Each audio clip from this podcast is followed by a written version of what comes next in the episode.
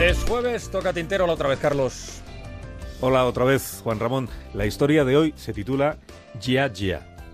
Dicho por una niña pequeña, suena así.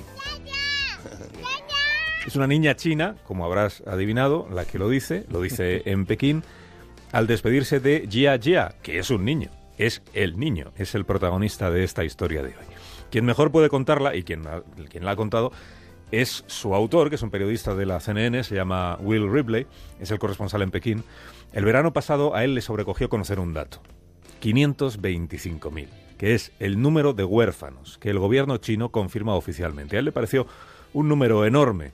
Se puso a indagar un poco y lo que descubrió es que esa cantidad se refería únicamente a los niños que están en orfanatos que dependen del Estado, es decir, que no incluye organizaciones no gubernamentales y casas de acogida, es decir, que hay muchos más huérfanos en China esperando una familia.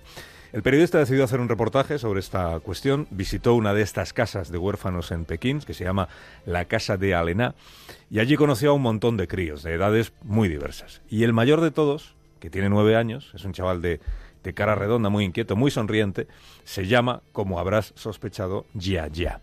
Al reportero le pareció un niño muy optimista, ocupado en ayudar siempre a los, a los más pequeñajos, ¿no? una especie de hermano mayor de, de todos los demás que les hacía cantar, divertirse constantemente. Pero fíjate, luego, cuando empezó a hacerle una entrevista a él solo, Jia Jia empezó a contar que la pareja china que hace años iba a adoptarle al final se echó para atrás y que él estaba deseando tener unos padres, porque en su situación, solo si encontraba unos padres, podría llegar a tener una vida más o menos normal. Y el crío contando eso se le echó a llorar al periodista.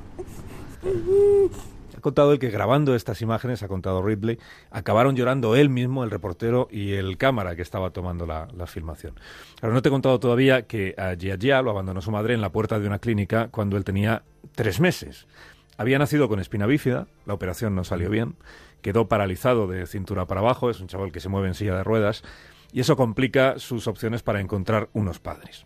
Pero resulta que unos padres lo encontraron a él. Se llaman Brian y Jerry Wilson. Es un matrimonio de Kansas City, tiene tres hijas ya mayores. Se enteró de la historia de Jia a través de otra pareja que había adoptado un niño en esa misma casa de Pekín.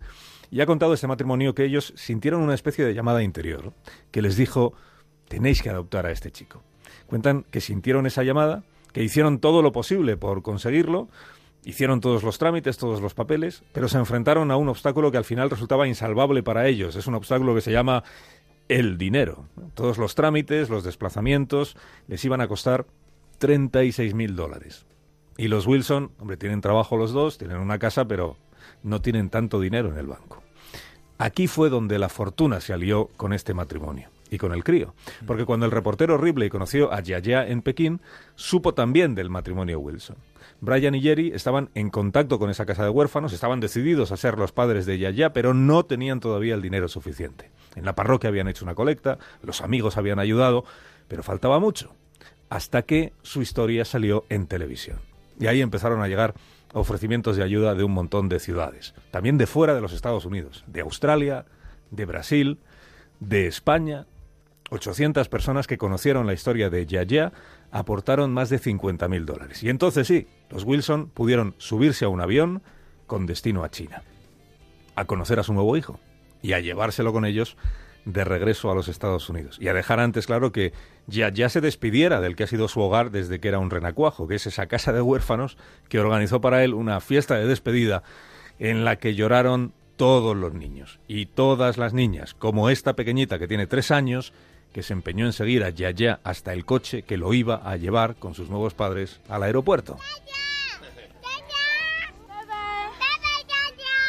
Eh, adiós Yaya, adiós Yaya, venga a llorar los críos y venga a llorar las voluntarias del orfanato. Nueve mil kilómetros después, el nuevo hijo de los Wilson llegó a Kansas City y allí se encontró con otra fiesta, esta de bienvenida. Lleva dos semanas allí, cuenta que ha aprendido muchas palabras nuevas en inglés, ha aprendido a jugar a las cartas y que se lleva estupendamente con sus tres hermanas mayores, con sus padres, con sus dos perros y fíjate, con el barbero del barrio, que se empeñó en cortarle el pelo y que no ha parado hasta que lo ha conseguido.